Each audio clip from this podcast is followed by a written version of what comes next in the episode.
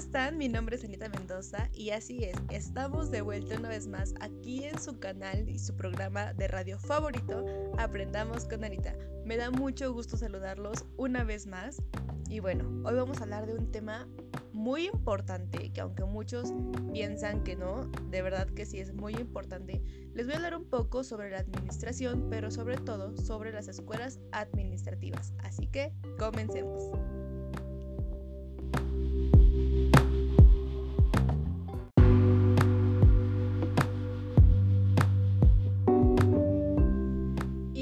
Un poco con lo que es la administración. Vamos entrando en contexto.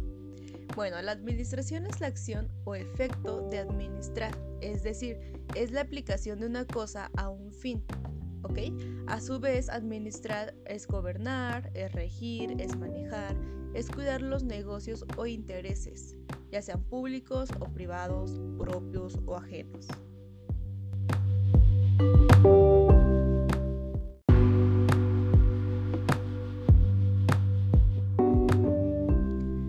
Sea que en pocas palabras, administración es diseñar y mantener un entorno en el que trabajamos un grupo de personas, individuales, no sé, que cumplen diferentes eh, objetivos específicos.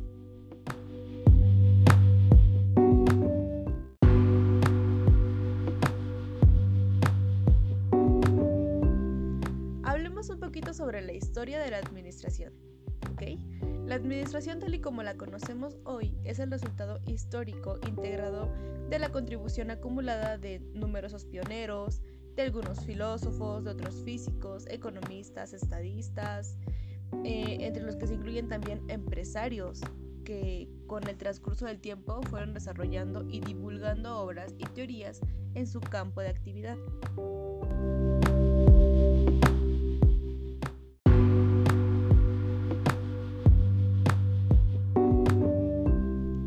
Influencia de los pioneros y de los empresarios fue fundamental para la creación de las condiciones básicas que motivaron el surgimiento de las teorías administrativas, y aquí es donde entran las escuelas administrativas.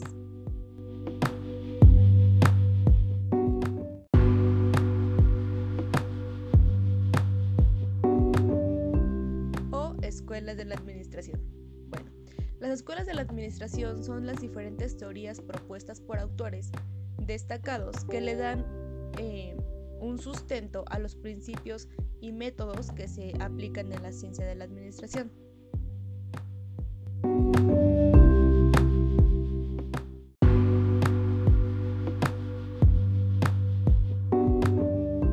Empecemos por la escuela científica. Escuela fue fundada por Frederick Taylor en 1903. El principal propósito de esta escuela es poder aplicar el método científico a los problemas administrativos. Es decir, su propósito es mejorar la productividad de la empresa aplicando el principio de la división del trabajo y la especialización permite aprovechar de mejor manera eh, o deformar los recursos y se espera mejorar la eficiencia del trabajo utilizando los mejores salariales.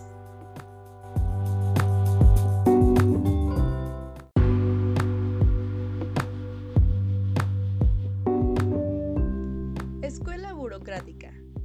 Bueno, esta escuela fue creada por Max Weber en 1905. Se fundamentó en la conducta racional del hombre para poder alcanzar los objetivos o sea que la burocracia permite el logro de la eficiencia en las organizaciones. La administración se presenta como una estructura jerarquizada. Esta estructura se basa en que se debe implementar las órdenes de forma escrita.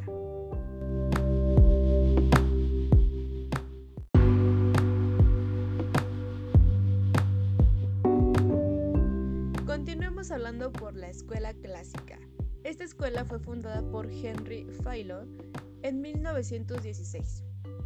Esta escuela propone dividir el proceso administrativo en funciones bien estructuradas. Estas funciones son la planeación, la dirección, la organización y el control. O sea que esta escuela estableció los 14, los 14 principios perdón, de la administración. También es conocida como la escuela del proceso administrativo.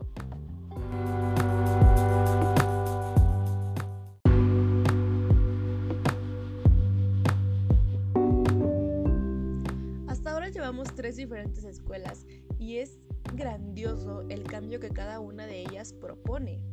Cada una de ellas tiene eh, algo diferente, algo significativo que hace que esa administración, que hace que esa forma de trabajar genere un cambio totalmente radical. Así que pongamos atención y sigamos con las siguientes escuelas.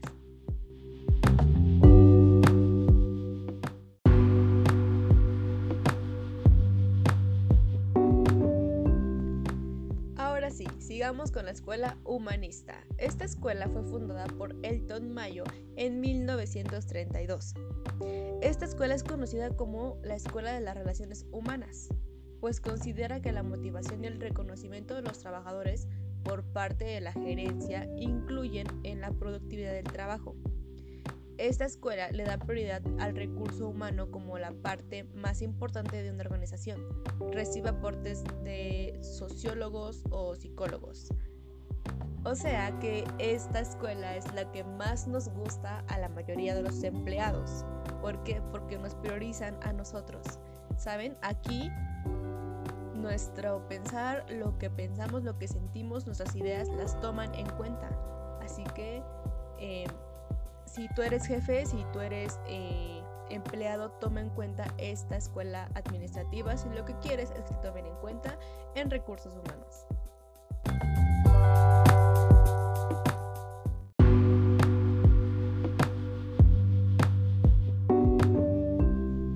Sigamos por la escuela del comportamiento. Esta escuela fue creada por Abraham Maslow en 1950. La escuela del comportamiento toma como base las necesidades, humanas como el factor principal para motivar la conducta del hombre. Se postula que para lograr motivar a un trabajador, a los trabajadores, es necesario que sus necesidades sean satisfechas por medio del trabajo. Maslow propuso la pirámide de la jerarquía de necesidades. En esta pirámide, las necesidades fisiológicas se colocan en la base. Si la empresa ofrece salarios educados el empleado cubre sus necesidades básicas. Ok, esta, este tipo de escuela también es de las más, eh, por decirlo, queridas por los trabajadores. ¿Por qué? Porque también priorizan lo que ellos quieren. Aquí toman en cuenta lo que ellos necesitan. Entonces, de igual manera, si quieres ser tomado en cuenta, toma en cuenta esta, esta escuela de la administración, tanto como la humanista. Que ambas se van de la mano. Entonces, eh, pues creo que son eh, unas escuelas muy, muy, muy buenas y muy fundamentadas.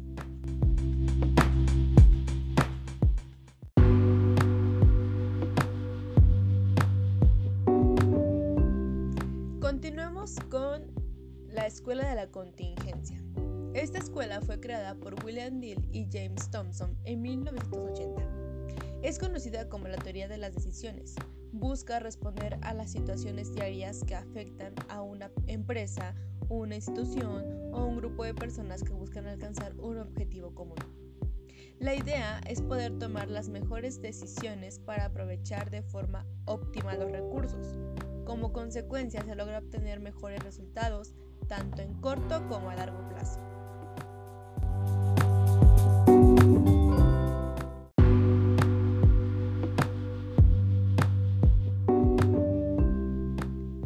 Continuemos con la escuela matemática.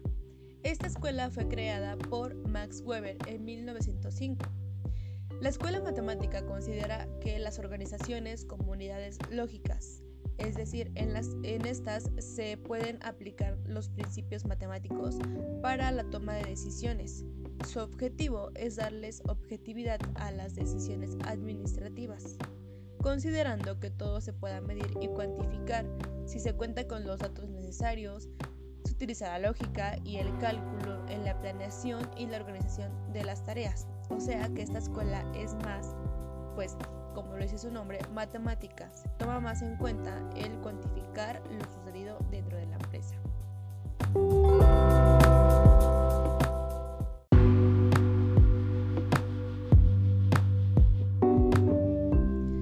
Finalizamos con la escuela neoclásica. Dentro de la escuela neoclásica eh, se presenta una visión efectiva de la administración Esta escuela afirma que el proceso administrativo debe aplicarse de acuerdo con las costumbres y tradiciones aprendidas del pasado. Considera que tanto las organizaciones formales como las informales buscan alcanzar sus objetivos de manera racional. Su propósito es evitar cometer errores basándose en el aprendizaje del pasado. O sea que ellos se adhieren a, los reglamentos, a los inicios de, pues, la manera de emplear este tipo de cosas.